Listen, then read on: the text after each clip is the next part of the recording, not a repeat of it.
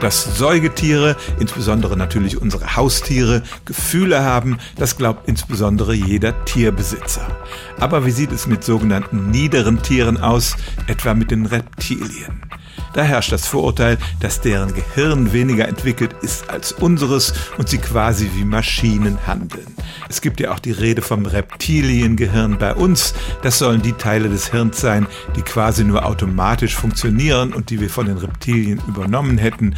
Dass das Unsinn ist, habe ich an dieser Stelle schon erwähnt. Und es mehren sich die Zeichen, dass auch die Kriechtiere zu Emotionen fähig sind.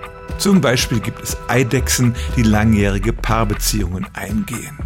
In Australien gibt es so ein Pärchen, das ist seit 27 Jahren zusammen. Die treffen sich jedes Jahr wieder, um sich zu paaren. Und wie anders als mit heftigen Gefühlen kann man sowas erklären.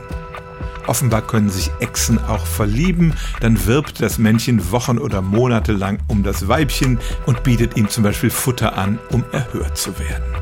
Und wenn der Partner stirbt, können Reptilien regelrecht trauern. Wenn etwa die bessere Hälfte von einem Auto überfahren wird, sitzt der Partner oft noch lange da und stupst den toten Körper an, den er offenbar vermisst.